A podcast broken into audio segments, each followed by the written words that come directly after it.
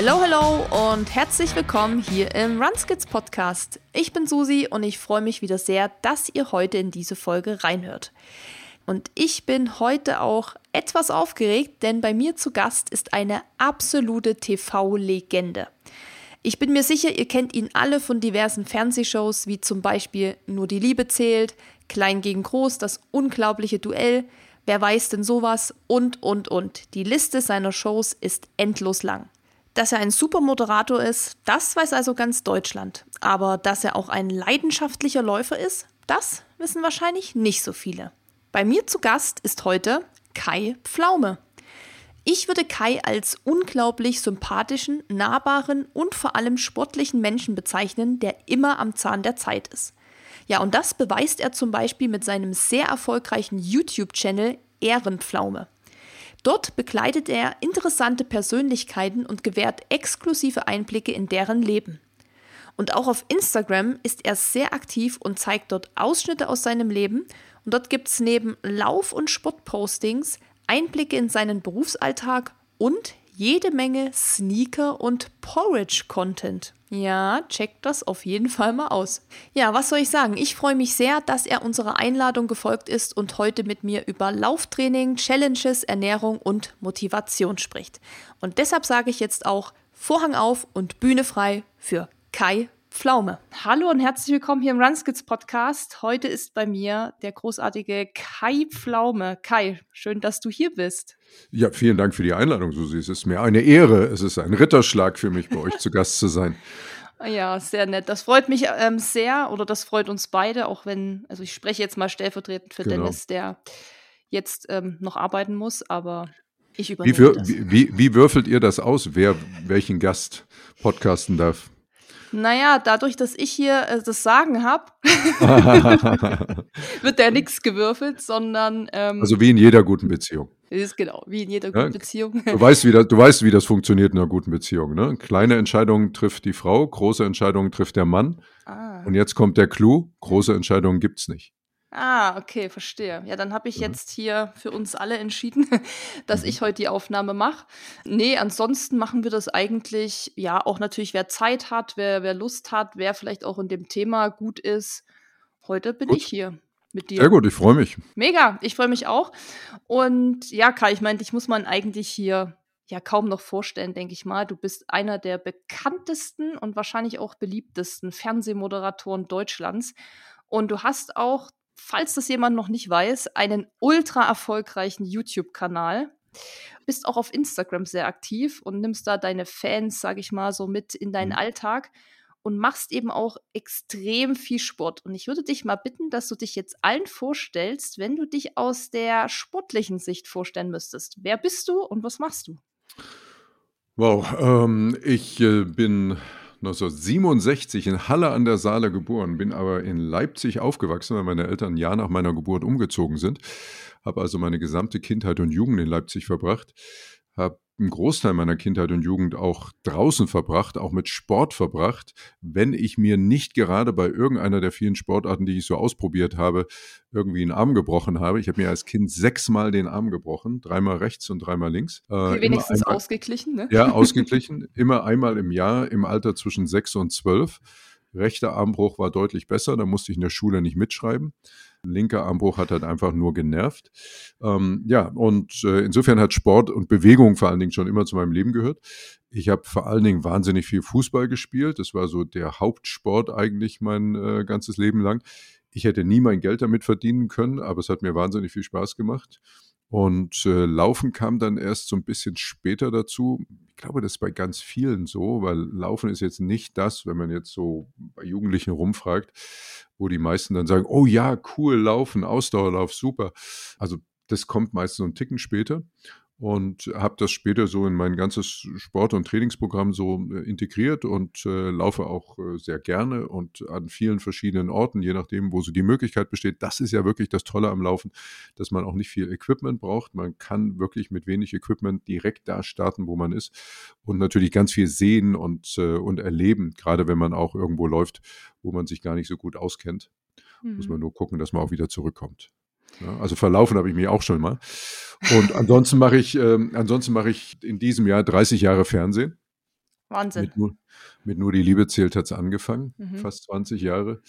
Dann bin ich äh, vor zwölf Jahren zur ARD gewechselt und da mache ich jetzt seitdem klein gegen groß. Wer weiß denn sowas? Kaum zu glauben. Und da ja Shows und ähm, Showbusiness heute ja auch sowas wie Leistungssport ist, weil man doch sehr fit sein muss, auch ob der Länge der Sendung. Ne? So eine Samstagabendshow dauert ja in der Ausstrahlung im Fernsehen drei Stunden 15 mittlerweile und das heißt in der Aufzeichnung ungefähr viereinhalb, manchmal auch fünf Stunden. Und das ist dann schon äh, ja, so, als ob man einen Marathon läuft. Und äh, ich sage immer, Konzentration ist gleich, also Kondition ist gleich Konzentration. Und von daher äh, kommt mir eine gewisse Fitness da auch in meinem Beruf sehr zugute. Mhm. Und du hast schon gesagt, dass ähm, das Laufen dich an neue Orte bringt, dass du da viel entdeckst und so. Was fasziniert dich noch an dem Sport? Ja, was super ist, ist natürlich, dass Laufen eigentlich, also wenn man es jetzt nicht gerade auf dem Laufband macht, immer draußen stattfindet, dass Mhm. man ähm, ganz viele Leute eben auch trifft unterwegs, die ja im Grunde genommen demselben Hobby nachgehen. Ich habe auch schon ganz viele interessante Leute tatsächlich beim Laufen kennengelernt, weil man sich irgendwo begegnet ist. Manchmal ist es ja so, dass man gar nicht direkt ins Gespräch kommt, weil man ähm, sich irgendwo begegnet und aneinander vorbeiläuft. Aber die Begegnung dann wiederum Anlass war, dass ähm, die Menschen, die ich dann irgendwo getroffen habe, mir dann später geschrieben haben über Instagram und sagen, hey, ich habe dich heute beim Laufen gesehen und es gibt das und das Thema und die und die Verbindung. Und das finde ich äh, das wirklich Coole an Social Media, dass man im Grunde ja so heute in einer Form in Kontakt treten kann. Hm, Das wäre ja so gar nicht, äh, vor ein paar Jahren gar nicht denkbar gewesen, weil ohne Telefonnummer, E-Mail-Adresse hätte das nicht funktioniert. Und das, das ist cool, das ist gut.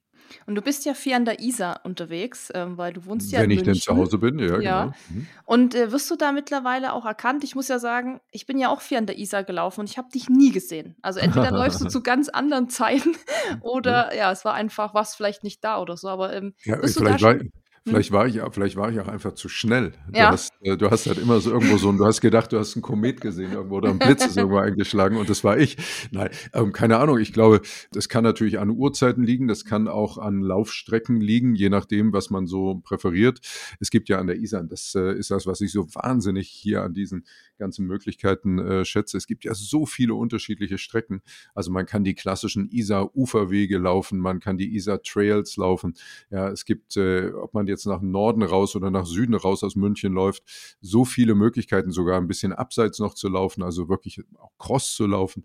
Das ist, das ist toll. Und ähm, ich weiß nicht, ob du das jemals realisiert hast, wenn man in München, also so innerhalb des Stadtgebiets läuft, sind ja die einzelnen Brücken, die über die Isar gehen, sind immer genau einen Kilometer voneinander entfernt.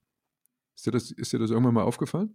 Nee, Das ist nee, aber so. ehrlich, echt a- immer ein Kilometer. Ja, also du kannst im Ah, Grunde ja. genommen dadurch genauso auch deine, deine Distanzen Mhm. takten. Und immer sagen, okay, mache ich jetzt noch äh, eine Brücke mehr, dann kommen halt nochmal zwei Kilometer obendrauf, ne, oder drehe ich jetzt an der Stelle um. Und ich glaube, da gibt es viele Gründe, warum man sich nie begegnet Mhm. ist. Aber wirst du Mhm. so angesprochen? Also gibt es wirklich mal jemanden, der sagt, hey, das ist doch Kai, huhu, was geht Ja, oder ja, so? das, ja, doch, das kommt schon, Schon, vor. ne? Ja, Ja. ja. Also äh, das kommt, also ist ja sehr unterschiedlich, wie die Begegnungen dann sind. Ne? Manchmal sind es ja auch Läufer-Radfahrer-Begegnungen oder auch Läufer-Fußgänger-Begegnungen und äh, das kommt schon vor. Und äh, man, man merkt das manchmal dann auch, dass so jemand so guckt so, und dann äh, dauert es ja häufig bei dem Gegenüber ja auch so eine Sekunde, war das jetzt wirklich? Das, äh, und ich sehe das immer als Kompliment. Also von daher, äh, ich grüße auch Läuferinnen und Läufer, die mir entgegenkommen und äh, manchmal ist es so, dass man irgendwie auch denkt, so, ja, warum, warum, hat, warum grüßt er? Also hat er jetzt gar nichts mit mir zu tun. Hm. Ähm, ich grüße auch Fahrradfahrer, wenn ich auf dem Fahrrad fahre. Ich finde es dann fast immer ein bisschen schade, wenn Leute dann so erschrocken sind. Ne? Das ist so, als ob man jemand freundlich anlächelt und die Tür aufhält und der Gegenüber denkt, oh Gott, was will der jetzt von mir? Ähm, also da bin ich, bin ich sehr offen. Ja, das liegt wahrscheinlich daran, ähm, also ich mache die gleichen Beobachtungen wie du mit dem Grüßen. Äh, Mhm. wenn ich so einen lockeren Lauf habe und ich grüße jemanden, dann denke ich so, okay, warum grüßt er nicht zurück? Aber wenn ich jetzt mal so eine Te Tempoeinheit mache und ich Mhm. so voll im Tunnel bin, dann ist es mir auch schon passiert, dass ich halt an jemand vorbeilaufe und gar nicht mehr so die Kraft hatte zu grüßen, Mhm. obwohl ich sonst immer mache. Das liegt wahrscheinlich daran, so vielleicht, was trainiert die Person gerade? Mhm. Und ich glaube auch, ich meine, ich wohne ja hier auf dem Dorf, da grüßt man sich noch viel mehr. Also da ist es eher untypisch, dass man sich gar nicht grüßt. Da grüßt man Mhm. als Läufer auch einen Spaziergänger, weil da triffst Mhm. du halt zwei Menschen am Tag oder so. Mhm. Und vielleicht bei dir, ja, ist natürlich auch deutlich mehr los, so in München. Er ist natürlich, Vielleicht ja. Es ist, ist auch völlig in Ordnung, soll ja jeder so machen, wie er will. Ne? Wie, wie ist das, weil du ja gerade gesagt hast, wenn du so einen Tempolauf machst, ähm, von was für einem Tempo reden wir, wenn du einen Tempolauf machst? Wo bewegst du dich dann? ja, kommt drauf an. Ähm, Auf was? auf, auf, auf, kommt drauf an, ob ich jetzt, ähm, wie, wie lang die Distanz ist. Also beispielsweise habe ich ähm, gestern einen progressiven Dauerlauf gemacht. Das ist Mhm. aktuell meine Lieblingseinheit, weil man fängt ja im Grundlagenbereich an. Das ist also Mhm. immer erstmal gut, um so warm zu werden, um reinzukommen. Mhm. Und dann steigert man ja hinten raus. Und gestern hatte ich dann den zweiten Teil im, Was, was ist der Grundlagenbereich bei dir? der ist so bei 5,30 ja? bis okay. 5,45 vielleicht. Und Mhm. dann ist der das Wettkampftempo für den Marathon hatte ich gestern so, ja, zwischen 4,50 und 4,45 Mhm. Pace. Ähm, das wäre mal so für eine Bestzeit vielleicht die, das, äh, die Zeit. Und dann habe ich hinten raus aber noch mal fünf Kilometer gemacht in Wettkampftempo für 10 Kilometer. Also dann noch mal, natürlich noch mal schneller, 4,30 oder so. Mhm. Also das ist so aktuell. Ich trainiere ja nicht so wirklich gerade auf irgendeine Bestzeit, aber gerade macht es Mhm. einfach Spaß, Tempo Mhm. zu laufen. Und ich finde, wenn was Spaß macht, dann sollte man das auch machen einfach. So Mhm. ist immer meine Devise. Total. Also man sollte, also wenn man sich das erlauben kann, weil das ist ja der Luxus im Leben, finde ich, sollte man eh nur Sachen machen, die einem Spaß machen. Genau, und Ähm, vor allem und, beim Laufen eh. Ist ja nur unser genau. Hobby. Und dann denke ich mir, okay, macht gerade Laune. Und ich habe ja noch einen Marathon jetzt auf dem Plan. Das ist Ende, Ende April in Hamburg. Mhm. Und ja, jetzt überlege ich schon so, ja, ob ich das dann vielleicht mal auf Bestzeit versuchen sollte, weil es gerade so Mhm. gut läuft. Und deshalb, ja, mache ich gerade so ein bisschen die Tempoeinheiten. Mhm. Was ist denn die bisherige Marathon-Bestzeit? Ja, ich weiß nicht. Du kannst mir jetzt bestimmt gleich sagen, ob das zählt oder nicht. weil ich habe eine inoffizielle, weil ich die Mhm. zu Corona-Zeiten gelaufen bin. Als es keine äh, Races gab, musste ich die ja so virtuell laufen. Mhm. Und das waren 3,27 paar Mhm. zerquetschte. Und die offizielle war 3,35, aber die ist jetzt schon vier Jahre alt, weil Okay. ja, ist ja vor Corona gewesen. Dann liegt die Wahrheit wahrscheinlich irgendwo dazwischen. Aber warum soll ich die 327 anzweifeln? Ähm, die, sind dann, die sind dann über die App gemessen oder äh, über, die, Uhr? genau, Mhm, ja. Genau. Ja, mein, also selbst wenn jetzt noch eine Minute ähm, Ja. Spielraum ist, ne, Ja. was ja hier und da wohl vorkommt, ähm, habe ich von befreundeten Läufern und Podcastern gehört, Ja, dann, äh, dann kann das, äh, dann ist es ja immer noch unter 3,30, ja. was ähm, eine Wahnsinnszeit ist.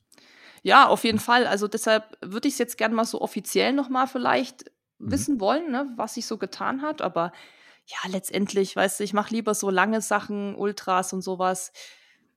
Da geht es nicht so viel um Zeit, deshalb. Ähm, aber ich habe ja gesehen, du bist ja noch ein bisschen schneller gewesen. Deine Bestzeit ist doch bei drei. Na, nee, nee, nee. Eine, Mara eine Marathon-Bestzeit gibt es von mir nicht, weil ich noch nie einen Marathon gelaufen bin. Also es Ach, gibt, eine, wirklich? Halbma es gibt eine Halbmarathon-Bestzeit. Halbmarathon. Mhm, aber äh, eine Marathon-Bestzeit gibt es tatsächlich nicht. Ah ja, und reizt Mhm. dich das mal? Sicher würde ich das nicht ausschließen. Also das wäre irgendwie auch komisch, ne? Also ich bin das natürlich schon sehr, sehr oft gefragt worden, ne? Denn ja, ich bin für, glaube ich, viele da draußen, die mir auch auf unterschiedlichen Kanälen folgen, bin ich ja ein Läufer. Mhm. Dann fragt man sich natürlich, hey, warum ist ja noch nie ein Marathon gelaufen? Hm. Ich glaube, es lag äh, meist daran, ähm, dass ich das Gefühl hatte, ähm, ich hatte nicht die Möglichkeit, mich optimal vorzubereiten. Also ich würde jetzt nicht so ein Harakiri-Marathon laufen, einfach sagen, so jetzt, ach, morgen ist es soweit. Ne? Also wenn ich das mache, dann äh, möchte ich es A genießen können. Und B, glaube ich, ist es auch wichtig ähm, für mich dann, dass ich dann auch eine Zeit erziele, wo ich sage, ja, damit fühle ich mich wohl. Also, Also klar, das Ankommen ist, Ankommen ist das eine, aber, aber ich würde dann schon gerne irgendwie, ja, irgendwie irgendwas unter vier Stunden. Mhm. Also das wäre so dein Ziel, so die magischen Sub 4, sagt man ja immer. Ja. Ja, also das sollte, denke ich, dann mit entsprechendem Training Mhm. auch möglich sein. Also würde ich Mhm. jetzt mal tippen. Aber das ist ja auch schon deutlich zeitintensiver als Halbmarathon, 10 Kilometer. Da würdest du dann auch schon nach Plan trainieren, nehme ich an. Da würde ich auf jeden Fall nach Plan trainieren. Also ich habe ja das große Glück, dass ich so über verschiedenste Verbindungen auch sehr viele gute Kontakte in den Leistungssport habe und dadurch ähm, auch mit Menschen da im Kontakt bin, die sich beruflich mit sowas beschäftigen.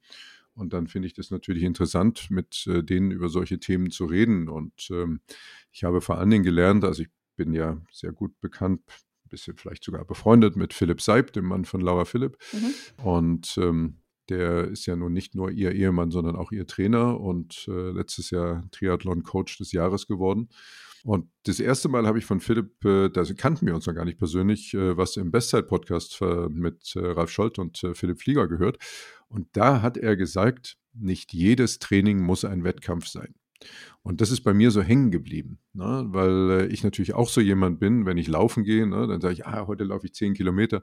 Ähm, mhm. Und im Grunde versuche ich jedes Mal, wenn ich zehn Kilometer laufe, meine persönliche Bestzeit äh, zu toppen, was natürlich Quatsch ist. Ne? Und ähm, wenn man, glaube ich, mit mehr System trainiert, dann hat das am Ende einen viel größeren Effekt. Und ähm, von Philipp weiß ich nun mittlerweile, dass ähm, eben Punkt A, ne, diese unterschiedlichen Reize ähm, ganz wichtig sind im Training, also dass man bewusst eben auch mal äh, langsamere Läufe ähm, im Training hat, dass es gar nicht so wichtig ist, jetzt äh, hunderte Kilometer in der Woche in der Marathonvorbereitung zu laufen, sondern dass äh, eigentlich die Dauer viel entscheidender ist. Also dass man sagt, äh, ich laufe heute anderthalb Stunden und äh, nehme mir gar nicht so sehr vor, wie, wie weit ich da laufe in der, in der Zeit. Und äh, schlussendlich eigentlich nie längere Einheiten macht als zwei Stunden, weil das gar nicht nötig ist. Ne? Und äh, schlussendlich kann man genauso auch Radfahren oder, oder auch schwimmen. Also das, das geht nur darum, dass der Körper im Grunde genommen ähm, die entsprechende äh, Belastung hat und dass der Stoffwechsel mhm. entsprechend mhm. äh, in Gang kommt. Und, und das finde ich natürlich spannend. Plus, dann kommt das zweite entscheidende Thema, das sagt, ähm, bei einem guten Marathon kommt es halt schon auch sehr entscheidend auf die Ernährung an. Also du kannst so gut, ich glaube, das, das ist ja für dich, euch als äh, Ultraläufer ja noch viel entscheidender. Man kann ja äh, so gut trainiert sein, wie man will, aber das ist dann wie bei so einem Sportwagen, wenn der am Ende kein Sprit oder kein Öl mehr hat, ne, dann, dann läuft es halt nicht mehr, dann ist mhm. halt, dann ist halt Schicht, ne? Ohne Mampf kein Dampf ist mein Motto. Ja genau. Ja, ja, genau. Ja. Und Rumpf ist Trumpf. Ja, das, das stimmt leider auch. Und ähm, das lassen ja auch ganz viele schleifen. Du auf jeden Fall mhm. nicht. Du bist ja nee du bist ja ein guter Allrounder auch. Du bist ja gar nicht nur ein Läufer. Du machst ja unheimlich viele Dinge und bist ja auch mhm. sehr sportinteressiert, wenn man da mal so deinen Kanal anschaut und auch ähm, bei YouTube sieht, was du so für Workouts machst, denke ich mir immer so, mhm. pff, ich glaube, Kai wird uns alle in Grund und Boden stampfen mit seinen Muckis. Mhm. ähm, das weiß ich nicht. Aber äh, ich, also uns jetzt, also, ich meine jetzt mich und, und Dennis auf jeden Fall. Ja, also bei mir hat sich das, das hat sich tatsächlich jetzt auch erst äh, vor knapp zwei Jahren ähm, verändert. Ähm, also ich würde immer sagen, ich bin in erster Linie, möchte ich Athlet sein.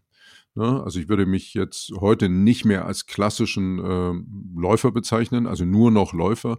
Ich mache viele andere Sachen und äh, habe auch gemerkt, dass die anderen Dinge, die ich mache, also gerade auch die körperliche Stabilität, mir beim Laufen extrem zugute gekommen ist. Was eine Umstellung tatsächlich war, ich habe über mein verändertes Training habe vor zwei Jahren ja so eine kleine äh, Klimmzugwette äh, mit jemand gehabt und äh, da fing das eigentlich an. Und da habe ich äh, in drei Monaten knapp siebeneinhalb, acht Kilo zugenommen, ne, die ich auch zunehmen musste, um im Grunde genommen die Kraft zu haben, äh, diese zehn Klimmzüge zu schaffen, die ich mir, also von null, ne, ich konnte mhm. wirklich keinen, ne, von null auf zehn Klimmzüge in drei Monaten. Ähm, das haben ganz viele sowieso erstmal angezweifelt, ob das überhaupt geht.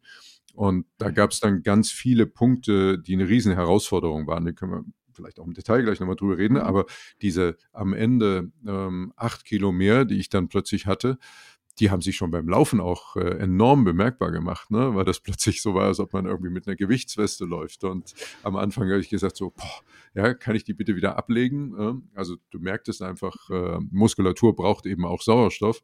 Und das ist dann beim Laufen erstmal eine Umstellung gewesen. Hat dann am Ende aber gut funktioniert, weil ich glaube ich, dann eben auch irgendwann mit mehr Kraft gelaufen bin und auch meine Lauftechnik äh, jetzt schlussendlich nochmal umgestellt und angepasst habe. Und äh, ja, das alles hat eigentlich dann zu einem äh, sehr guten Laufen geführt, äh, so dass ich äh, dann auch das Gefühl hatte, ich äh, laufe auch insgesamt körperlich stabiler mhm. und mit viel weniger also Verletzungen mal sowieso oder eben auch ähm, muskulären Auswirkungen etc. Mhm. Du hast gerade Mhm. schon deinen Laufstil angesprochen. Du stellst den gerade aktuell noch um oder bist du schon bist du schon fertig beim Umstellen? Also, hast ja auch 'ne glaube Also, ich, das ich machst du auch mit Philipp Seib zusammen, Mhm, so genau, genau. Mhm. Mhm, ich habe mit Philipp da wirklich, äh, einige Lauftechnik äh, äh, gemacht, weil er irgendwann mich gesehen hat und gesagt hat: „Mensch, ähm, also, du bist ja am Ende eigentlich ein ein so gut trainierter Läufer.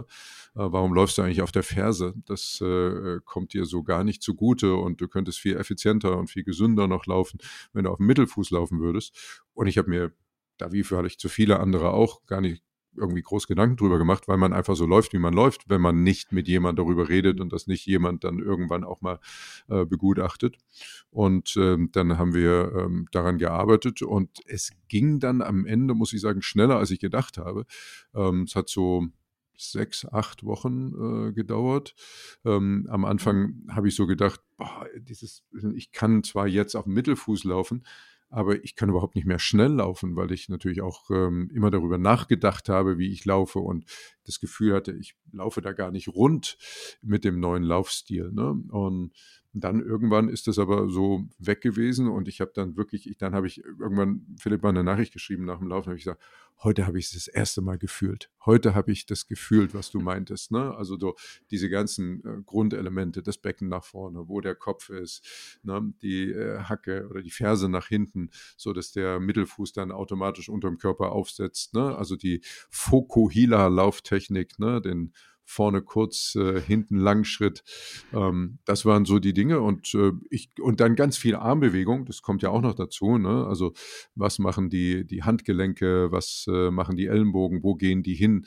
Äh, Armbewegungen mit Zug nach hinten und locker nach vorne. Also, auch diese Dinge, ne? Das sind ja alles Dinge, wenn man sich jetzt einfach mal irgendwo umschaut und, äh, Läuferinnen und Läufer beobachtet, stellt man fest, dass jeder da sehr, sehr individuell läuft. Aber ich glaube, die wenigsten sich da nur Gedanken drüber machen. Mhm. Aber wie sieht das dann so aus? Also, gibt der Philipp dir so 'ne Art Lauf-ABC-Plan, Übungen, wo er sagt: „Kai, das musst du jetzt dreimal die Woche machen“, oder machst du extra Laufeinheiten, wo du dann nur auf deine Lauftechnik achtest? Oder wie nimm uns da mal mit, wie das so funktioniert, wie das abläuft. Also, wir haben also, ich sage mal, den Hauptteil der der Umstellung, den haben wir wirklich so one to one, also, so in gemeinsamen Sessions, ne? Also, das Mhm. sind dann eher kurze Strecken, die man läuft, wo du immer wieder bestimmte technische Sachen erklärt bekommst, ähm, ne? Also, grade eben was die Positionierung des Kopfes, äh, wo ist das Kinn, dass man nicht vor sich auf'n Boden schaut, sondern versucht so geradeaus 20 Meter vor sich auf'n Boden zu schauen, ne? Sehr gerade läuft, wo wo, äh wo sind die Schultern, ähm, ne? Das das Becken nach vorne, so dass man nicht so nicht so nach hinten in den in den Po reinkippt, wo man automatisch dann auch schneller auf der Ferse ankommt. Und dann, ja, wie sind die Bewegungen der Füße und was was muss das Gefühl sein, was du damit, äh, eben auch, äh, erzeugst? Und, äh, das äh, da gibt's auch unterschiedliche Hilfsstellungen Hilfestellungen, die er da geben kann, wenn er dabei ist, ne? Also, von Griff hinten in den Hosenbund und dich erst mal schieben, bis, äh, dass du, ähm, dich nach vorne und hinten, äh, kippen lässt und dann aus dieser Kippbewegung heraus losläufst, um 'ne gewisse, vorgelehnte Haltung zu haben, wenn du startest, damit du halt wirklich auch in diesen in diesen Fluss reinkommst. Und das sind Dinge, die wir im One to One gemacht haben. Und wenn ich dann, ähm, später nach diesen, ähm, einzelnen, ähm, gemeinsamen Trainingseinheiten selber und alleine gelaufen bin, dann versuche ich immer so 'ne gute ja, ich sage mal, so mindestens immer 1 Kilometer und dann erst mal auf die Technik zu achten, also, ganz Mhm. bewusst darauf zu achten. Ähm, dann lasse ich vielleicht einfach locker und entweder ich, ähm, habe sie dann automatisch drauf oder ich muss sie dann eben später wieder korrigieren. Also, Mhm. sich selber daran erinnern, also, auch das merken, was mache ich vielleicht gerade nicht so gut. Ich sage jetzt nicht falsch, aber was läuft vielleicht grade nicht so optimal. Und das, äh, muss dann irgendwann zu 'nem Automatismus werden. Und dann, ja, merkt man auch, dass es, äh, gut funktioniert. Mhm. Und das funktioniert jetzt schon gut?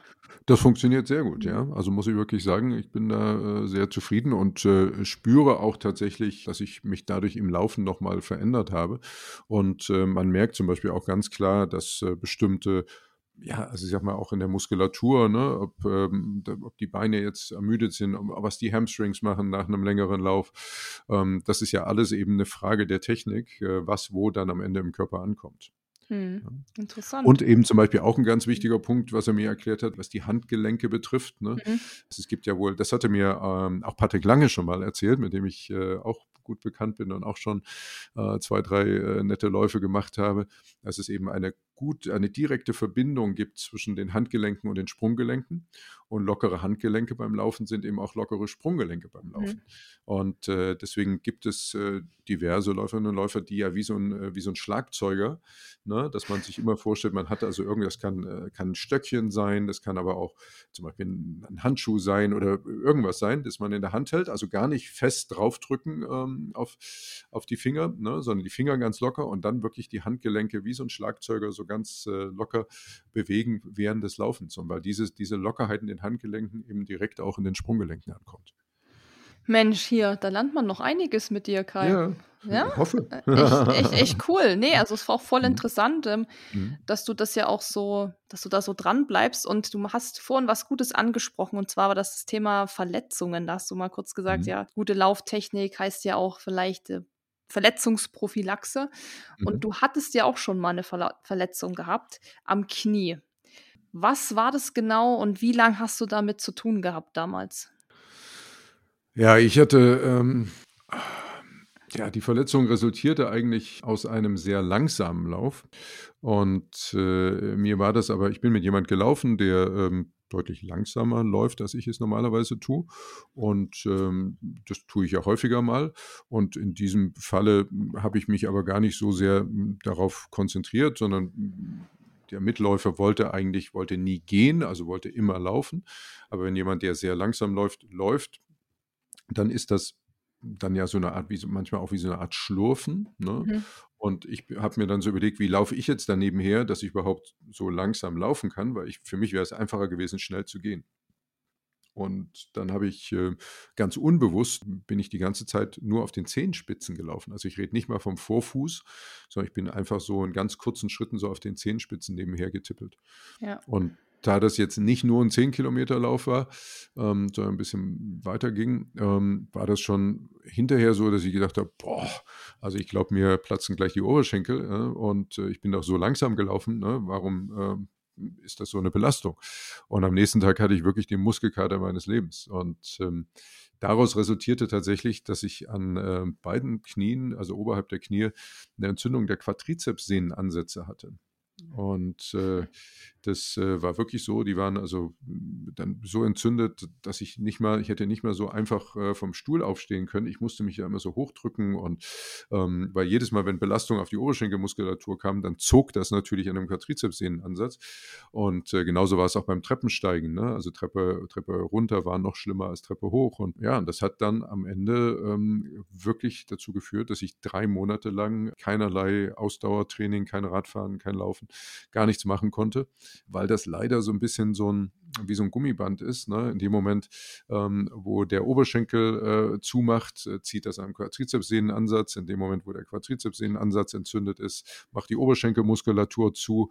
Und ähm, das war sehr, sehr viele Behandlungen und äh, teilweise auch sehr unbefriedigend, weil man immer denkt, es muss doch irgendwann mal weggehen, das muss doch irgendwann mal weggehen. Und äh, das braucht halt einfach, es geht nur mit Zeit weg. Also das mhm. geht nur mit Zeit weg und äh, der, der Ruhe tatsächlich, die man sich dann nimmt. Und äh, kannst dir so ungefähr vorstellen, für mich so drei Monate gar nichts in der Richtung machen zu können, war echt, war echt hart. Und dann, ähm, ja, bin ich äh, irgendwann, konnte ich dann die ersten kürzeren Läufe wieder machen und dann bin ich da ganz gut wieder, wieder reingekommen und habe heute auch gar keine Probleme mehr damit. Aber ähm, das war so ein Zeichen, ne, dass ähm, es Dinge gibt, die manchmal eben auch, äh, also man, man denkt natürlich automatisch, äh, wenn ich langsam laufe, dann kann auch gar nichts passieren. Ne? Aber auch das war eben eine mhm. ungewohnte Belastung. Kann ich absolut nachvollziehen. Ich habe mal beim Sportcheck Stadtlauf den Halbmarathon gepaced. Da gibt es doch immer auch mhm. die, die mit den mhm, mhm. Ballons da rumlaufen. Ja. Und ich habe da mal auf, nee, den 10 Kilometer habe ich gepaced, auf 70 mhm. Minuten, also mhm. Siemer Pace.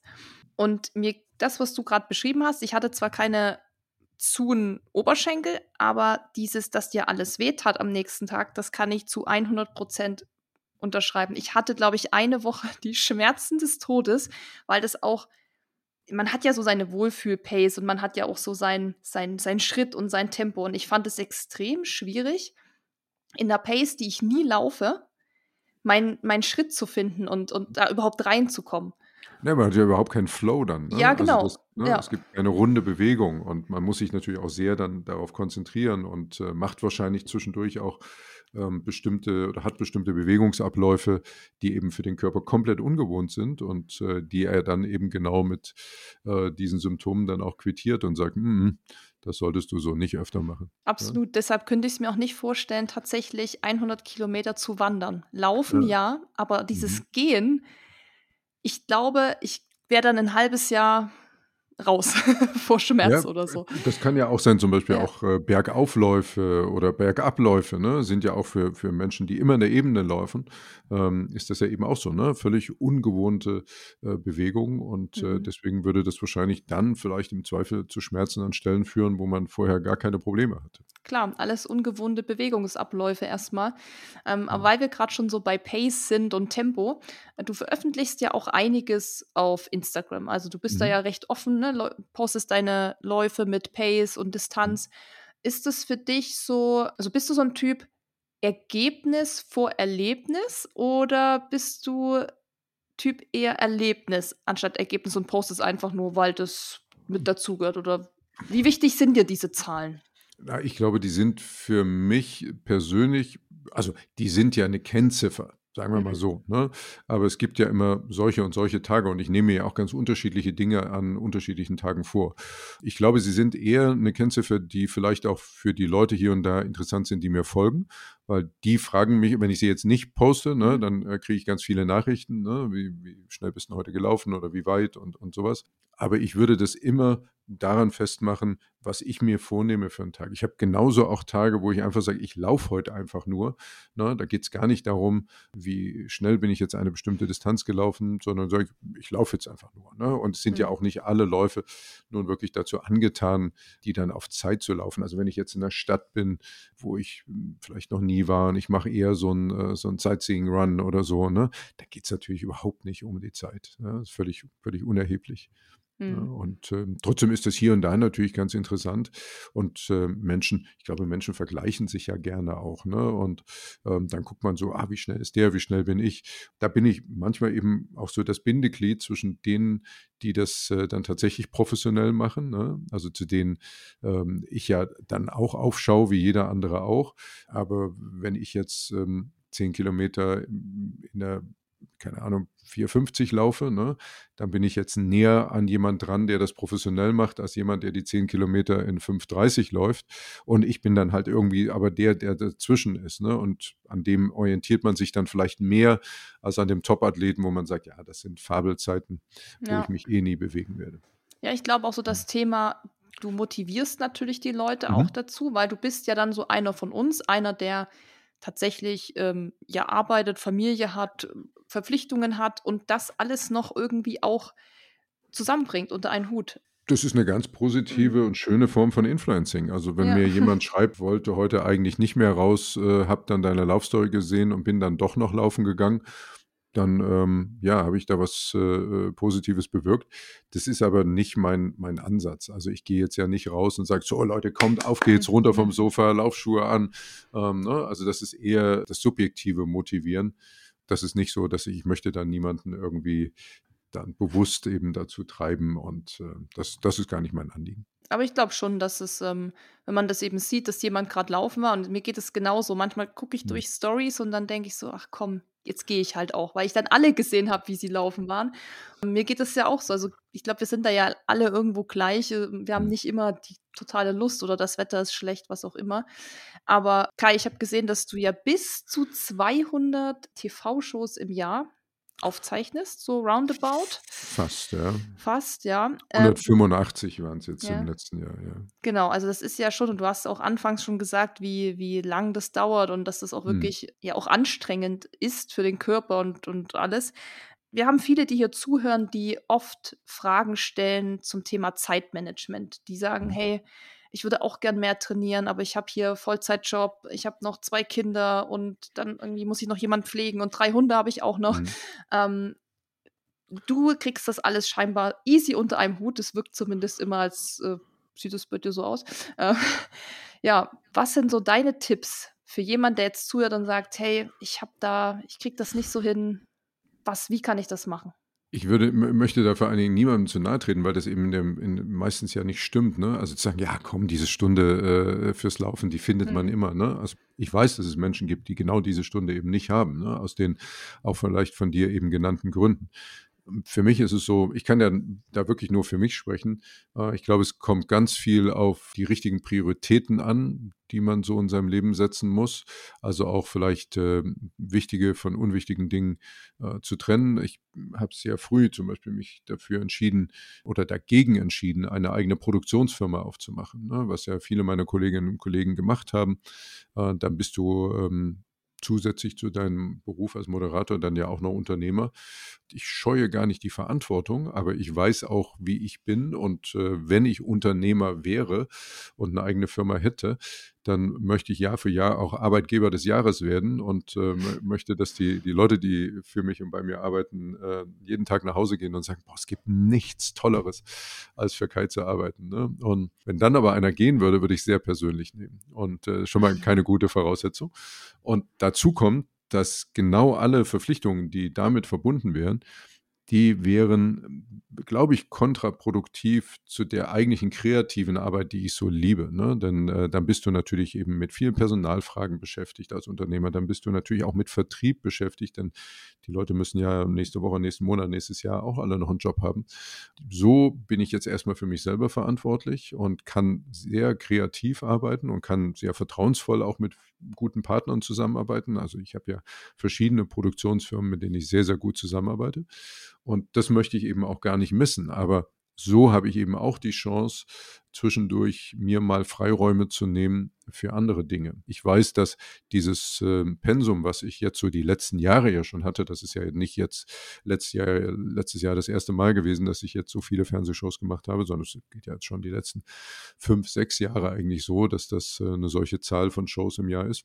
Das ist auch nur zu schaffen, wenn du eben die Freiräume hast, an anderer Stelle wieder Energie aufzutanken oder dir einen Ausgleich zu schaffen oder eben auch dafür zu sorgen, dass du gesund bleibst. Und das ist die Grundlage, glaube ich, für, für das erfolgreiche Arbeiten. Denn wenn die Zuschauerinnen und Zuschauer irgendwann merken würden, dass ich jetzt da mich nur noch so durch meine Sendung schleppe, dann würde natürlich ganz viel auch von dem Spaß verloren gehen, der die Sendung ja eigentlich ausmacht und auszeichnet. Ja klar, also du musst natürlich ähm, ja auch immer gut performen in deinem Job. Das mhm. muss man ja auch sagen. Ähm, das ist ja noch mal was ganz anderes, wie wenn man vielleicht, wie ich in meinem Stübchen hier sitze, in meinem, hinter meinem Laptop und mich erstmal keiner sieht.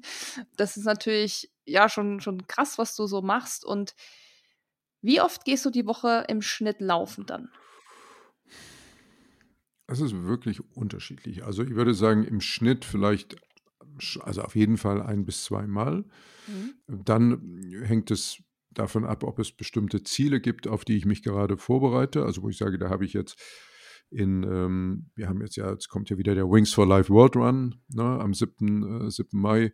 Da werde ich ja wieder dabei sein und äh, da möchte ich natürlich dann auch entsprechend äh, fit sein. Also da nehme ich mir jetzt, auch weil es erstmal gar nicht, äh, glaube ich, denkbar ist, äh, nehme ich mir jetzt nicht vor, dass ich sage, da werde ich 50 Kilometer laufen. Aber ähm, da möchte ich auf jeden Fall eine gute Distanz, sind wir in einer guten Zeit. Ne? Letztes Jahr bin ich beim Wings for Life World Run mein Personal Best äh, auf der Halbmarathon-Distanz gelaufen. Das fand ich natürlich irgendwie cool. Das war auch völlig ungeplant. Ich glaube, das war einfach der Hype der Veranstaltung, ähm, weil ich irgendwie nach Kilometer drei schon gedacht habe, so mit 4,35 pro Kilometer. Das wird nicht über 21 Kilometer klappen. Wir waren schon mal ganz schön flott unterwegs und das hatte vor allen Dingen damit zu tun, dass äh, die Veranstalter sich gewünscht hatten, ähm, dass ich vorne in der ersten Reihe starte, weil sie natürlich noch verschiedene Aufnahmen da machen wollten. Und wenn du in der ersten Reihe startest, du weißt, äh, und viele andere wissen es auch, wovon ich da rede, mhm. bist du natürlich nur von Wahnsinnigen umgeben, mhm. wo du immer denkst, so, äh, das ist ja ein, äh, das ist ja ein, ein, eine Distanzveranstaltung, das ist kein Sprintwettbewerb, ne? aber genauso geht man es natürlich an. Und ähm, ich habe auch gelernt, äh, wenn ich in der ersten Reihe starte, aus welchen Gründen auch immer, direkt nach links rüber und erstmal mhm. schön Platz machen, dass dich mhm. keiner über den Haufen rennt.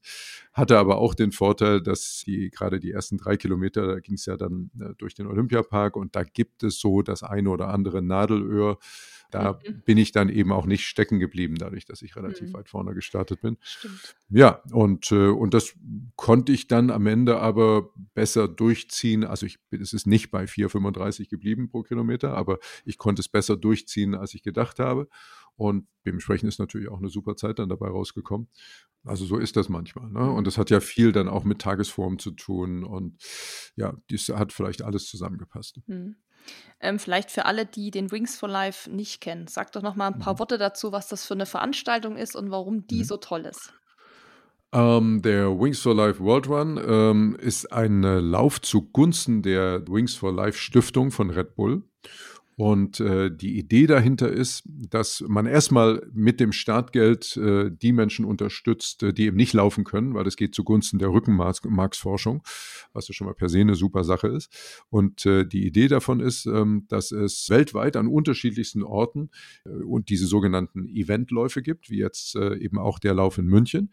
Und alle Läuferinnen und Läufer auf der ganzen Welt, egal wo sie laufen, starten aber zur exakt selben Zeit. Ne? Also das heißt, äh, wenn der Lauf in München 13 Uhr am 7. Mai startet, dann äh, startet der Lauf in New York 7 äh, Uhr morgens, der in ähm, Melbourne ähm, um 21 Uhr abends.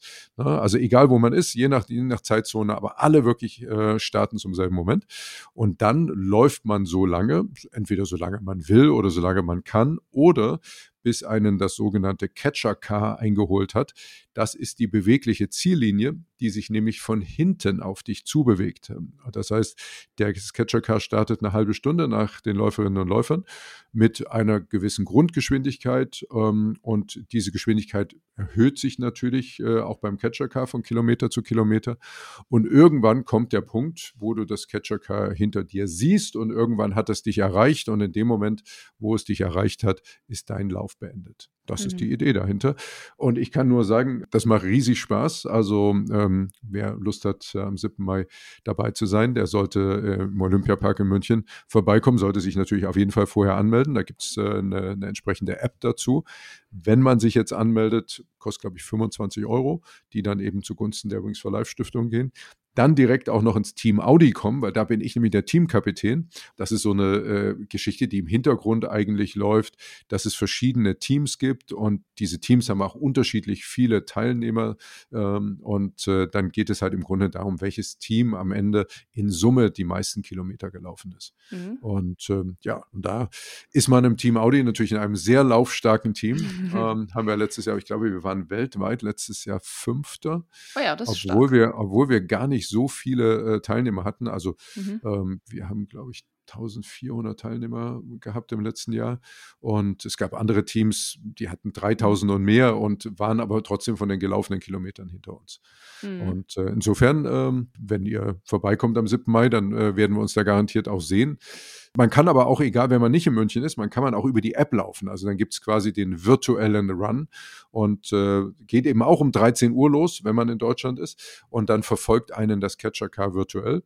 Geht genauso, habe ich auch schon gemacht, habe ich zweimal in Corona-Zeiten gemacht, macht auch großen Spaß, äh, weil die App auch super ist und das äh, toll umsetzt. Also ich finde das eine sehr, sehr coole Geschichte. Ja, ich finde äh, ich bin auch schon zweimal mitgelaufen, oder dreimal sogar schon. Schon bei den krassesten Bedingungen. Einmal super heiß, einmal hat es mhm. die ganze Zeit geregnet, also mhm. war alles dabei. Das Coole ist ja, dass man wirklich einfach keine Ziellinie hat und es immer so ein bisschen spannend bleibt, wann das Auto kommt. Und ich erinnere mich noch richtig gut daran, beim letzten Mal, wo, wir, wo ich dabei war, dass dann immer jemand rief, jetzt kommt das Auto, jetzt kommt das Auto. Es ist aber nie gekommen und dann hat man sich so voll verrückt gemacht, ist natürlich mhm. viel zu schnell dann gerannt, weil man natürlich eigentlich nicht wollte, dass das Auto kommt. Aber dann kommt es irgendwann doch und man hat keine Möglichkeit. Ja. also wir hatten es wir hatten's im vergangenen Jahr noch, ja, ich weiß gar nicht genau, also wie weit wirklich hin, also ein ganzes Stück, wir haben es auf jeden Fall noch nicht gesehen, als wir dann den Halbmarathon äh, mhm. gefinisht mhm. hatten.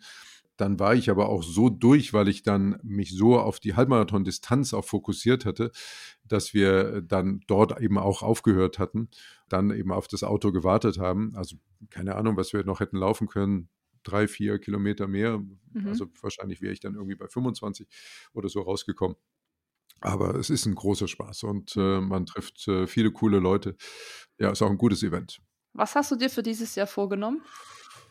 Oh, ich weiß noch nicht so richtig. Also ich glaube nicht, dass ich wieder irgendwie so auf Bestzeit gehen werde. Hab mal so drüber nachgedacht, mal gucken, hm, wie so dann tatsächlich auch der Trainingszustand ähm, zu der Zeit ist. Vielleicht gucke ich mal, ob ich ein Stück weiter laufe, also mich mehr darauf zu fokussieren, vielleicht äh, doch mal 25 oder so zu laufen oder je nachdem, was dann noch geht, also was bei mir noch geht und was äh, das Auto mir an Spielraum offen lässt. Ähm, bin tatsächlich ich weiß gar nicht, was so das weiteste ist, was ich, bin ich schon mal 25 gelaufen? Also, das wäre doch eine super Premiere dann. Ja, es wäre eine super Premiere. und das Fall. ist auf jeden Fall, gibt es da auch ein Schild, weil ich glaube, ich bin damals auch bis 25 gelaufen. Mhm. Und ich glaube, da kommt auch so ein Bus, der dich wieder zurücknimmt. Also, ja, den gibt es bei 21 auch tatsächlich, genau. also sogar mehrere, weil das, das ja. ist, glaube ich, eine Distanz, die sich viele Leute dann vornehmen. Ja. ja das ist auch super organisiert. Ne? Also, weil das ist ja kein Rundkurs und mhm. äh, der führt ja so ein bisschen aus der Stadt raus, weil die, ich glaube, die wirklichen, also die Champions im vergangenen Jahr, ich glaube, der Sieger ist knapp über 70 Kilometer gelaufen, also das ist nicht in Deutschland gewesen, aber also da gibt es natürlich verschiedene Leute. Ne? Also mhm. selbst die, die deutschen Läufer, deutschen Topläufer laufen alle so bis an die 60 Kilometer ran. Ja, Dennis ist auch mal recht weit gelaufen. Der war mal Sechster in Deutschland tatsächlich. Mhm. Und das war zu der Zeit, wo das so extrem heiß war. Und da ist dann wirklich auch so, da gibt es dann ja nicht mehr so wie bei uns diese großen, vielen Busse, mhm. wo man sich reinquetscht, sondern da wartet man relativ lang, bis dann so ein paar Einzelne noch dazukommen, dass der Bus nicht komplett leer fährt. Ja, genau. ähm, und er hat dann auch erzählt, da kam dann ein Polizeiwagen, der ist dann so nebenher getuckelt, weil ist, das entzerrt sich ja extrem mhm. dann davon. Ne? Und haben ihm dann irgendwie noch eine Cola gegeben oder so, weil mhm. es halt so heiß war. Und ja, ich glaube, da hat damals der Flo Neuschwander gewonnen. Genau. Mhm. Auch irgendwas über 60 war das dann ja. auch so in dem Dreh. Genau, und es gibt noch eine, mhm. da komme ich jetzt auch gerade leider nicht auf den Namen, es gibt noch einen anderen sehr, sehr guten deutschen Läufer, der da auch immer vorne mit dabei ist. Der David. Der, ja, David Schönherr, der hat auch mal ja, gewonnen. Ja, doch, ich glaube, das ist er ja. Genau, der, der, der lebt, der lebt aber, glaube ich, nicht in Deutschland, ne? Kann das sein? Ja, ich glaube schon, der ist aber, glaube ich, zu, entweder meinst du dann doch einen anderen, aber der David ist, glaube ich, aktuell in den USA für ein paar Monate hm. oder so. Vielleicht habe ich ja. das auch da. Aber der hat auf jeden Fall auch schon gewonnen. Also ja, das geht ja. da äh, echt immer gut weit bei den Jungs.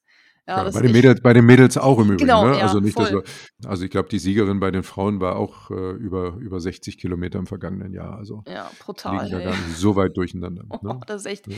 brutal. Aber ich habe gelesen, dass letztes Jahr noch einer weitergelaufen ist in Deutschland und zwar über die App. Aber ich glaube, das zählt dann wahrscheinlich nicht so, weil du das vielleicht nicht so nachvollziehen kannst, ne?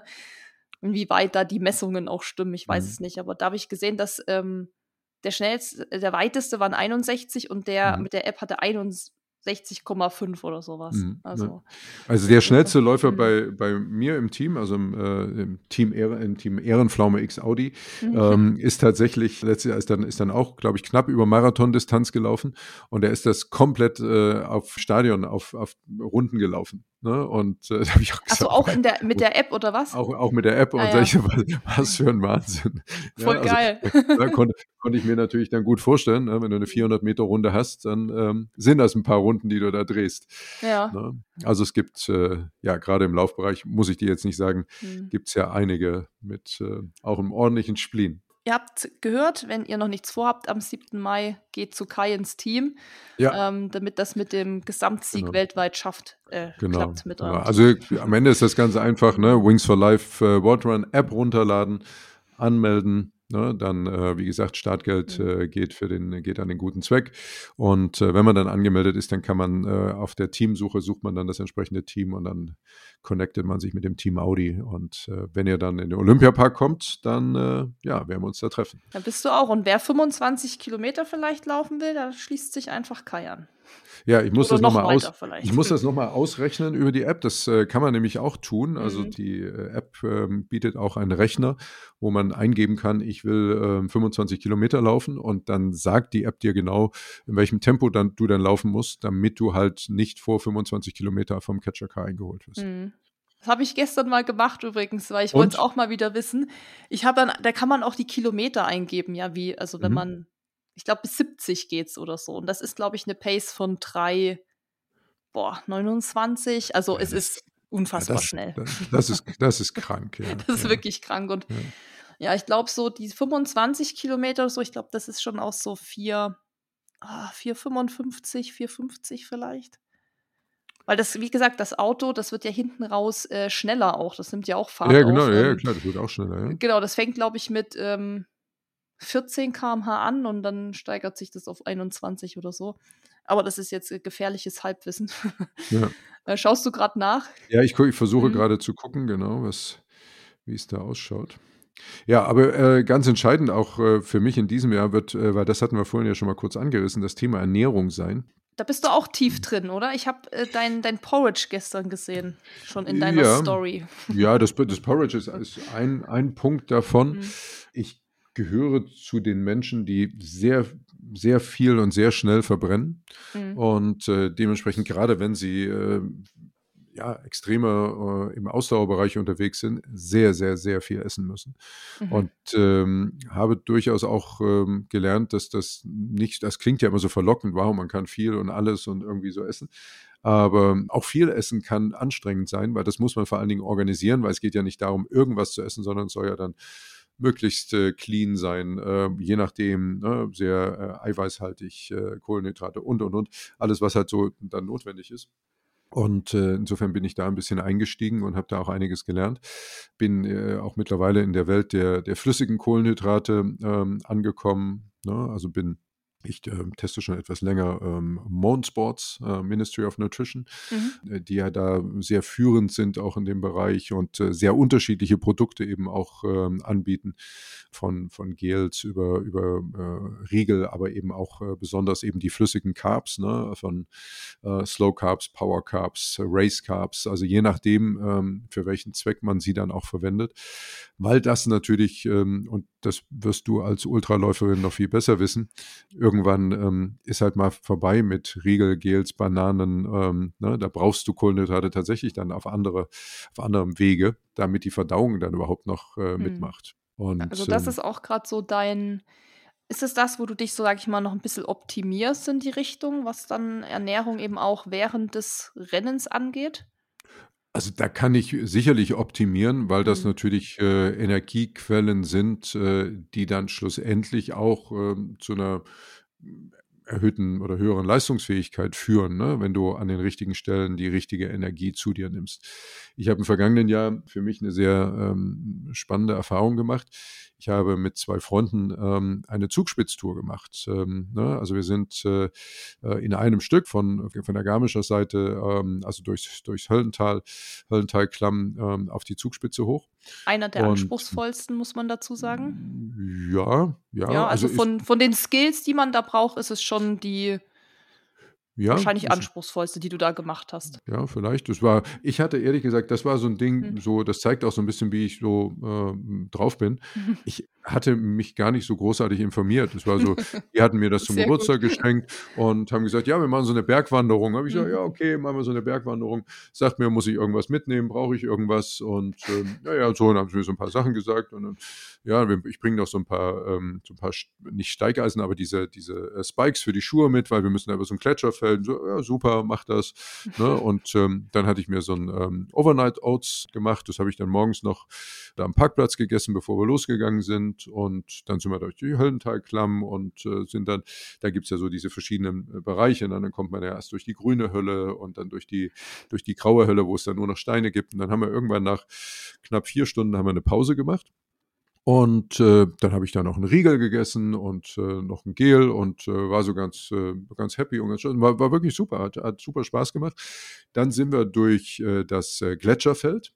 Das war schon deutlich, deutlich anspruchsvoller, als ich mir das vorgestellt habe, weil äh, relativ lang, sehr steil, man ist ungesichert, ähm, also auch mental durchaus anspruchsvoll. Dann steigt man über die ein oder andere Gletscherspalte und du denkst so, naja, so ähm, abrutschen sollte man hier überhaupt, also so, wenn man so wegrutschen würde, würde man einfach ja, das gesamte Gletscherfeld runterrutschen ne, und wüsste, irgendwo gibt es dann auch eine Gletscherspalte. Also sollte man besser nicht machen. Also das ist, war für den Kopf sehr anstrengend. Dann war es auch nicht, äh, war nicht wenig heiß auch an dem Tag. Es war Anfang Juni, an einem Samstag. Und dann kam der Einstieg in den Klettersteig und ich wusste, äh, da sind wir sozusagen zwei Drittel der Strecke haben wir geschafft und ein Drittel liegt jetzt noch vor uns. Ne? Das war von der reinen Distanz ist das dann gar nicht mehr weit. Aber das ist natürlich, was die Höhenmeter betrifft, der anspruchsvollste Teil. Und der Einstieg in den Klettersteig begann mit einer 20 Meter hohen senkrechten Wand. Und ich stand da so davor und dann bist du da ja auch nicht alleine, ne? Da steht man mhm. ja quasi Schlange, ne? Und dann stand ich so davor und dann habe ich da hochgeguckt und dann habe ich so meine beiden Kumpels angeguckt und ich sage, ey, habt ihr mich irgendwas vom Bergwandern erzählt? ja, ich wusste nicht, dass wir heute auch Bergsteigen gehen und ähm, ja, also sind wir dann da rein und äh, dann bin ich da hoch. Ich habe jetzt nicht wirklich Höhenangst, ja, mhm. aber da guckt man natürlich, dass man sich gut sichert und so.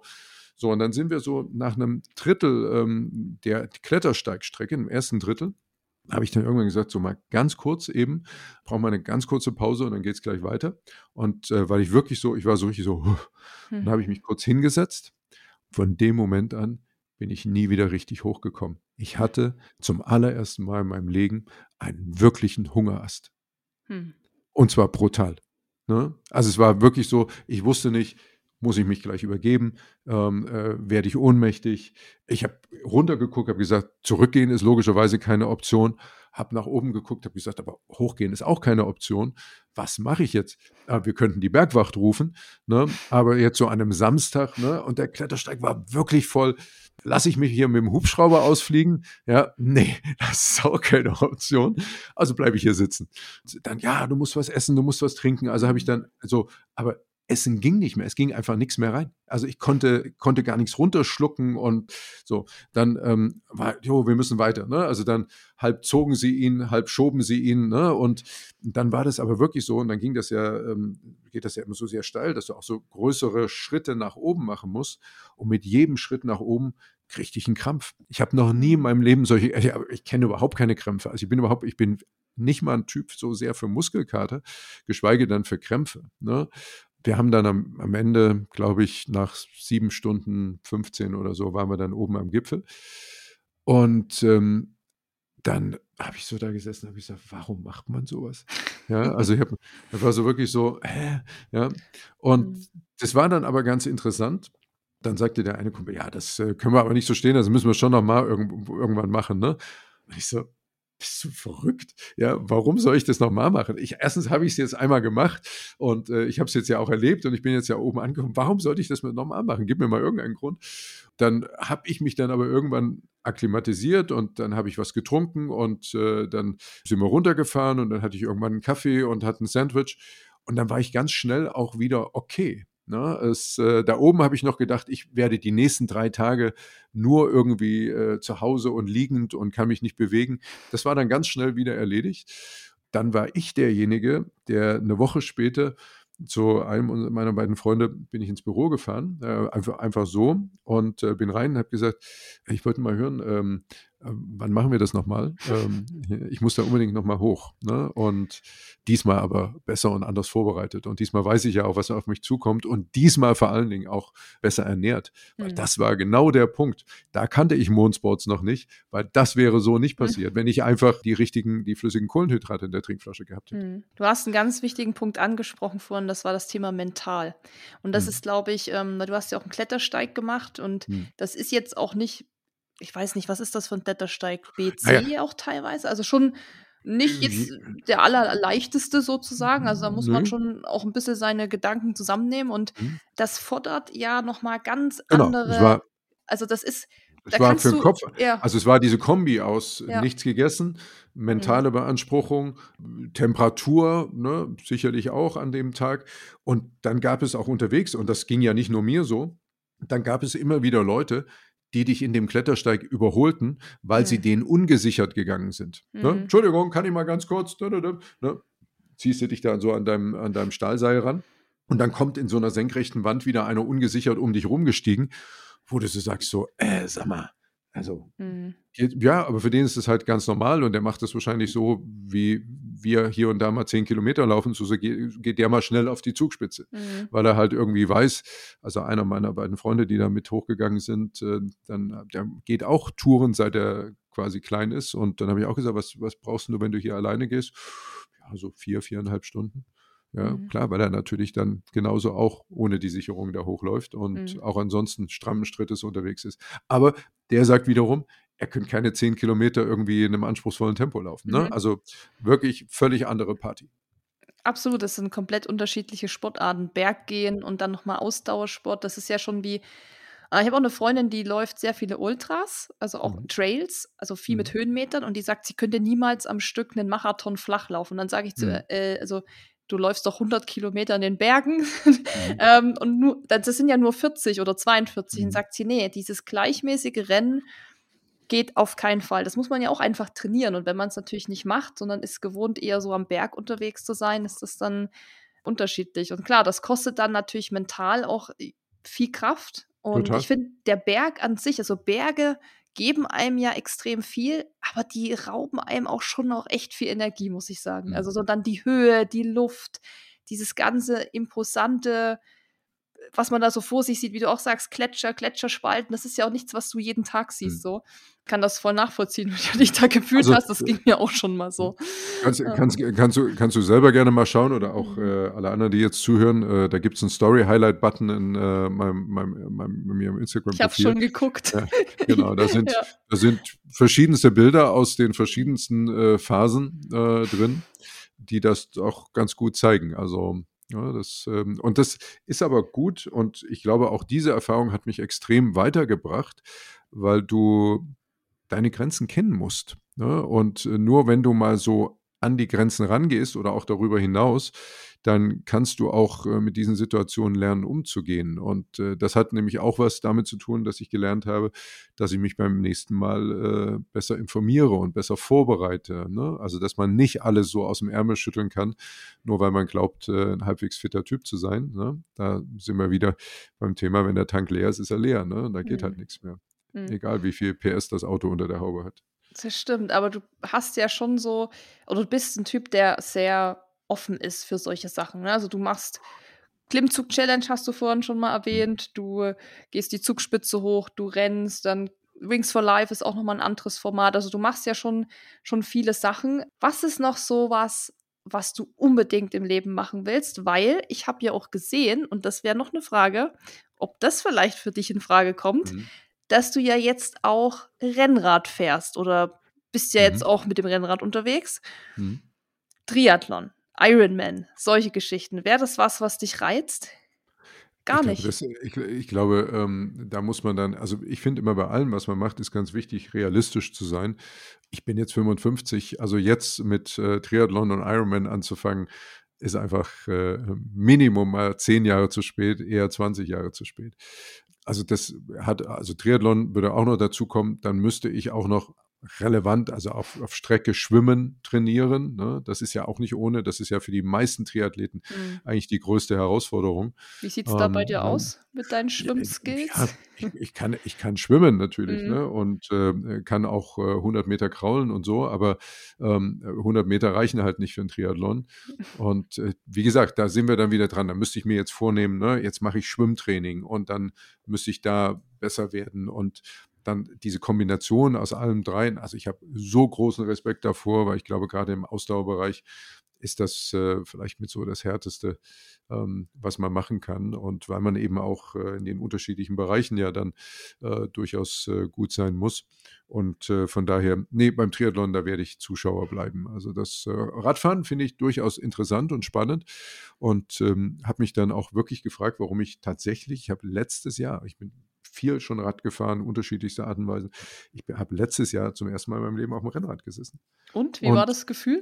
Das war ein gutes Gefühl und das, äh, wie man, wie man ja heute sagt, ich habe es gefühlt. Also das war so, also ich habe mich auf dem Rennrad wohlgefühlt und habe auch gesagt, nee, das, das ist auch was für mich. Also so von, von äh, der Bewegung, ähm, so, ich habe mich so vom, vom, Körper her, das, das liegt mir. Ne? Und ich glaube, so diese Kombination aus Laufen und Rennrad ist auch eine sehr gute, ne? weil das mhm. zum Beispiel auch was ist, das hat der Philipp mir auch erklärt, sagt zum Beispiel im Vorfeld eines, äh, einer längeren Distanz musst du ja gar nicht äh, jetzt drei, vier Stunden äh, laufen, ne? um das Gefühl mal gehabt zu haben aber dein Stoffwechsel sollte das kennen, wie das ist, mal drei Stunden, dreieinhalb Stunden am Stück gearbeitet zu haben.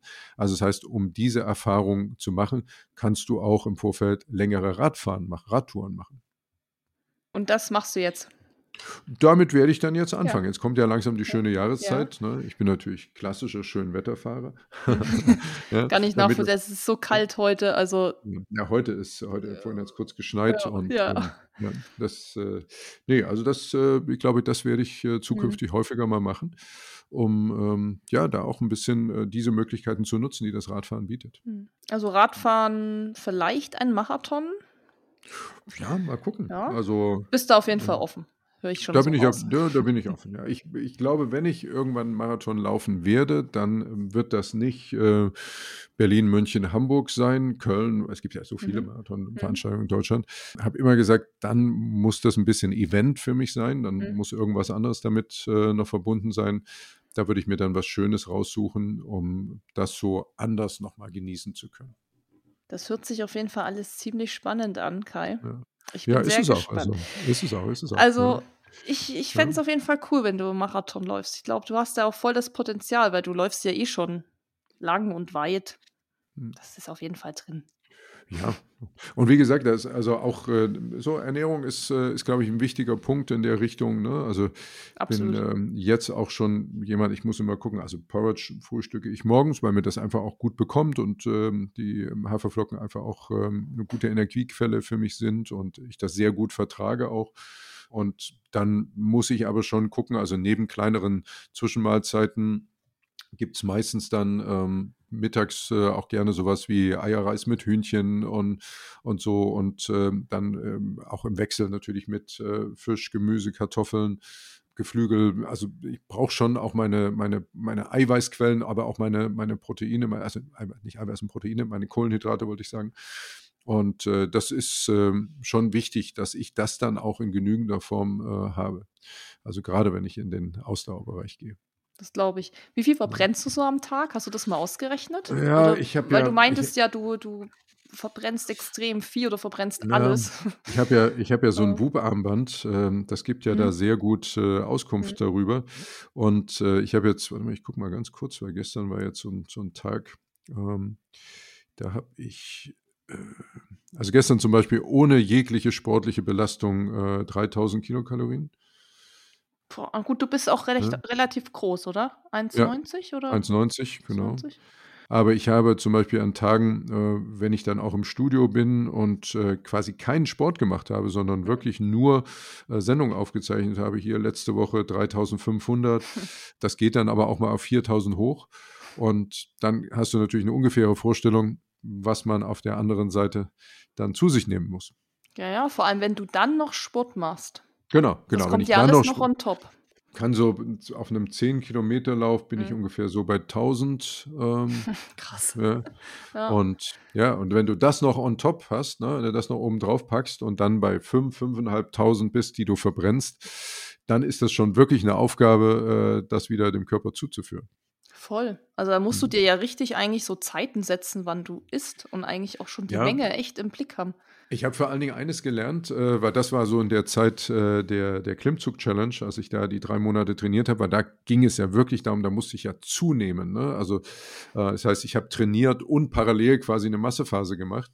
Und da war allerwichtigste Regel überhaupt, ich darf nie, nie, nie Hunger haben. Also mhm. Also ich muss immer schon essen, bevor ich Hunger habe, Teilweise musste ich dann auch noch zu unmöglichen Zeiten essen, weil ich dann tagsüber gearbeitet habe, abends nach der Arbeit zwei, zweieinhalb Stunden trainiert habe.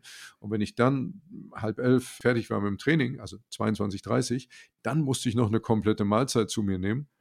Und das ist so völlig gegen die Natur. Ne? Also mhm. zu sagen, jetzt gibt es nochmal gegrillten Lachs, Kartoffeln, Gemüse oder Hühnchen, Reis, Gemüse, ne, wo du sagst, ich will jetzt eigentlich nur ins Bett und will nicht noch äh, so ein einen ganzen Teller Essen jetzt noch in mich reinschaufeln.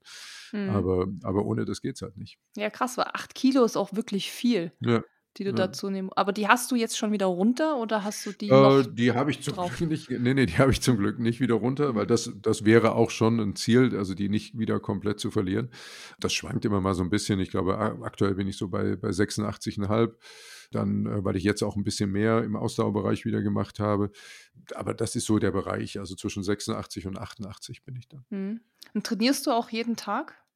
Ja, also nicht, also erstmal nicht so, dass, man, dass ich irgendeinen Plan habe, der sagt, mhm. du musst jeden Tag trainieren. Ne? Ich habe mhm. auch Tage, wo mein Arbeitspensum so hoch ist, dass ich es nicht schaffe zu trainieren. Und ich würde jetzt zum Beispiel morgens nicht eine Stunde früher aufstehen, um zu sagen, ich habe jetzt sowieso schon per se einen so vollen Tag und um jetzt noch laufen gehen zu können, stehe ich dann noch morgens eine Stunde früher auf und, und laufe dann noch. Mhm. Ich laufe sowieso lieber abends oder sag mal, ab ab späten Vormittag, wenn ich es mir aussuchen kann, aber tendenziell lieber Richtung Abend. Bin jetzt nicht so ein, äh, ich stehe 7 Uhr morgens auf und gehe dann direkt laufen, ohne zu frühstücken. Das, das wäre auch was, was mir nicht gut bekommen würde, weil das, äh, das haben wir in meiner Sendung gelernt, dass man, wenn man auf nüchternen Magen läuft, ja ähm, noch mehr verbrennt, ja, und vor allem noch mehr in die, die Fettverbrennung geht. Ähm, das würde ich jetzt nicht machen. Er ist super interessant, Kai. Also, ähm, hm. du machst mega viel. Guckt euch das alle an auf YouTube. Deine äh, Sachen sind immer mega unterhaltsam. Äh, du hast immer tolle ja. Gäste. Wobei auch. da steht mein Sport ja gar nicht so sehr im Vordergrund. Also ja, aber also ich meine, du siehst da schon, also machst da ja schon eine super Figur, wenn du da deine Workouts machst, muss man ja schon ja. sagen. Also. Die Workouts waren, waren ein Special, weil wir da ein, ja. ähm, ein Sommer-Event gemacht haben. Äh, also das ist ein Teil der, der mhm. Videos, ne? die, die ein Tag mit Videos, in mhm. denen ich unterschiedlichste Menschen aus verschiedenen Bereichen treffe. Das ist ja eigentlich das, das Hauptformat, was ich auf YouTube äh, spiele. Und äh, ja, ich freue mich natürlich auch sehr, dass das äh, so gut ankommt und dass das so eingeschlagen hat. Ja, dann habe ich eine allerletzte Frage. Ich weiß, mhm. die Community hat dir den Namen wohl gegeben, aber mhm. woher kommt denn jetzt Ehrenpflaume? Also wie ist das wirklich entstanden? Naja, das, äh, das ist wirklich so, dass, äh, das habe ich mir nicht selber ausgedacht. Also, mhm. Also es gibt eine, eine große äh, Streetwear- und Sneaker-Community, der Verband Botanischer Gärten, der VBG. Und äh, da bin ich seit langer Zeit schon äh, Mitglied, bin da irgendwann Ehrenmitglied geworden und äh, dort äh, wurden immer Dinge, die mit mir im Zusammenhang standen, dann entsprechend äh, so kommentiert. Also da hat man nicht geschrieben, Kai ist ein echter Ehrenmann, mhm. sondern da hat man eben dann daraus gemacht, Kai ist eine echte Ehrenpflaume. Und äh, daraus ist in der Community ein Hashtag entstanden. Ne? Also das war dann quasi Hashtag Ehrenpflaume. Und äh, als ich mir dann Gedanken darüber gemacht habe, äh, was ich auf YouTube machen will und wie das aussehen soll und äh, wie der Kanal heißen könnte, da habe ich irgendwie gedacht, Mensch, das wäre doch eigentlich ein cooler Name, hohe Wiedererkennung, passt sehr gut so in diesen Bereich auch rein. Äh, Ehrenpflaume wäre irgendwie ein cooler Kanalname, kann man sich ja auch einfach und schnell merken. Und dann habe ich aber erst in der Community gefragt, ob das auch okay ist, dass ich den Namen verwende. Also es gibt ja nicht den einen, der das erfunden hat, mhm. aber da das nun wirklich ähm, äh, untrennbar mit der Community verbunden ist, habe ich gesagt, hey, wie sieht das aus? Ich mache einen YouTube-Kanal auf. Ist das für euch okay, wenn ich den Namen verwende? Aber seid euch sicher, ich sehe das auch als, äh, als entsprechende Verpflichtung. Und so ist es dann entstanden. Und jetzt ist das halt so ein bisschen mein, also wenn mich so jüngere Leute auf der Straße treffen, die sagen dann im Grunde nicht irgendwie, ey Kai oder mhm. was auch immer, sondern die sagen, ey Ehrenpflaume, was geht und so. Ne? Das ist und, ja voll nett. Genau, Aber ne? ja, also du hast ja echt auch, du erreichst ja da voll viele, also jung bis alt, ne? Oder also ich meine, gerade die, die Fernsehzuschauer sind wahrscheinlich eher dann vielleicht die Älteren und äh, die ja. YouTube-Leute dann Eher die Jüngeren, ja. Genau, das geht dann so über alle mhm. Altersgruppen hinweg. Und das Schöne mhm. ist, und das ist ja auch ein bisschen das Glück, was man haben muss, dass auch meine Fernsehsendung, also Klein gegen Groß, hat ja schon ein sehr junges Publikum, mhm. klar, weil Kids da ja auch die Hauptrolle spielen. Also das heißt, da fängt das so bei sechs an. Das geht ja so bis sechs bis 14. Das sind die Kids, die so in, in der Sendung sind vom Alter her. Ich sag mal so sechs bis 18. Das ist vielleicht so die Altersgruppe, in der man sich dann mit der Sendung beschäftigt. Aber dann kommt ja gefühlt erstmal so ein bisschen so ein Loch, so 18 bis 35 ist ja vielleicht so eine Zeit, wo man dann nicht mehr so viel lineares Fernsehen schaut. Aber wenn man dann eben eine Verbindung schafft und ähm, die Leute äh, dann entweder ein anderes Medium haben, wie YouTube oder Instagram, wo sie weiter mit dir in Verbindung stehen, und dann darüber auch wieder mal motiviert werden, ach guck mal, da macht er das und das im Fernsehen und da ist jetzt auch einer dabei, den kenne ich auch irgendwie äh, von YouTube oder von Instagram, dann passt das natürlich gut. So haben wir es auch geschafft, auch mit unseren Fernsehsendungen sehr, sehr jung zu sein, äh, weil man halt in den verschiedenen Zielgruppen jeweils äh, dann eine entsprechende Wahrnehmung hat. Mega, mega cool. Ja. Ja, guckt euch das alles an, guckt euch die TV-Shows an, YouTube, Instagram, da berichtest du auch immer viel. Da gibt es auch ein Highlight, das nennt sich, glaube ich, Porridge oder Food, ich weiß nicht, aber Porridge of the Day, ja. Mhm. Äh, da sieht man auf jeden Fall ähm, dein sehr Die mache ich auch immer selber, die mache ich wirklich immer selber, das werde ich oft gefragt, ne? aber ich habe natürlich jetzt keinen Porridge Koch äh, irgendwie. Ja. Äh, Brauche ich auch nicht. Meine Frau wird mir was erzählen, wenn sie mir jeden Morgen so ein, eine Porridge Bowl anrichten müsste. Und das Aber es ist, ist immer sehr schön angerichtet. Also das ja, ist ja, schon liebevoll gemacht immer. Bin ja auch, bin ja auch ein Ästhet. Ja, also da macht, das macht echt Bock, dann auch zu essen. Mhm. Weil, also jeder, der genau. vielleicht eine Inspiration braucht, kann da ja mal reinschauen. Genau. Ähm, du bist ja vielseitig aufgestellt. Mhm. Sehen wir ja, hören wir ja hier. Wohl wahr. Mhm. ja, Kai, ich bedanke mich. Ähm, es Dank. war richtig cool, mit dir zu plaudern. Und danke, danke. Ich wünsche dir auf jeden Fall sehr viel Erfolg. Erstmal für den Wings for Life. Ich bin gespannt. Ich werde es verfolgen. Ich drücke die Daumen. Ja, du darfst auch gerne in mein Team kommen. Ich halte dich ja auch für sehr distanzstark. Stimmt, Stimmt ja, da muss ich aber erst mal gucken, was am, wann ist der am 7. Ne? Da muss ich natürlich gucken, was da, was da, bei mir ansteht. Ähm, ja. Aber warum nicht? Ja, warum genau. Also Aktiviere all deine Sieg, Freunde ja. und ja, für den Sieg ja, müssen wir reinhauen. Für den ne? Sieg. ja, alle, die heute zugehört haben, freue mich. Auf ja. jeden Fall, genau. Kommt alle ins Team. Wie heißt das Team? Audi ähm, Team, das heißt, das heißt, das heißt Team Audi, also mhm. unter Team Audi äh, mhm. steht es äh, in, der, in der Teamliste. Ja. Und äh, wie gesagt, 7. Mai, 13 äh, Uhr Start im Olympiapark und äh, ich bin auf jeden Fall schon, ich denke mal ab 10 Uhr oder so, 10, 10.30 Uhr bin ich mhm. Kommt rum, dann sehen wir uns da. Sagt Hallo, sprecht mich an. Ich grüße auch zurück. Ja. Sehr schön, ja. Mich. Geht alle zu Kai und unterstützt ihn und sein Team. Ja. Und ja, sehr cool, Kai. Ich danke dir für die Zeit. Sehr und gerne. ja, vielleicht sehen wir uns ja auch mal bei dem vielleicht schaffen, wir es mal auf, vielleicht schaffen wir es mal auf einen gemeinsamen Lauf. Ja, unbedingt. Ja. Also du bist immer herzlich willkommen hier im schönen Kochel. Kann man um den See laufen? Ja, kann man. Mhm. Ähm, das ist auch relativ flach. Das geht nur mhm. hinten am See mal kurz wellig, aber ich glaube, mhm. insgesamt sind es, glaube ich, lass mich raten, so 16 Kilometer. Okay. Und die Höhenmeter sind vielleicht so 120 oder so. Also es ist nur, das geht so wellig daher, das ist jetzt nicht irgendwie. Aber das klingt nach einer guten Verabredung. Da, besuch, da besuche ich euch mal. Ja, unbedingt. Ja? Sagt Bescheid, das wir sind hier.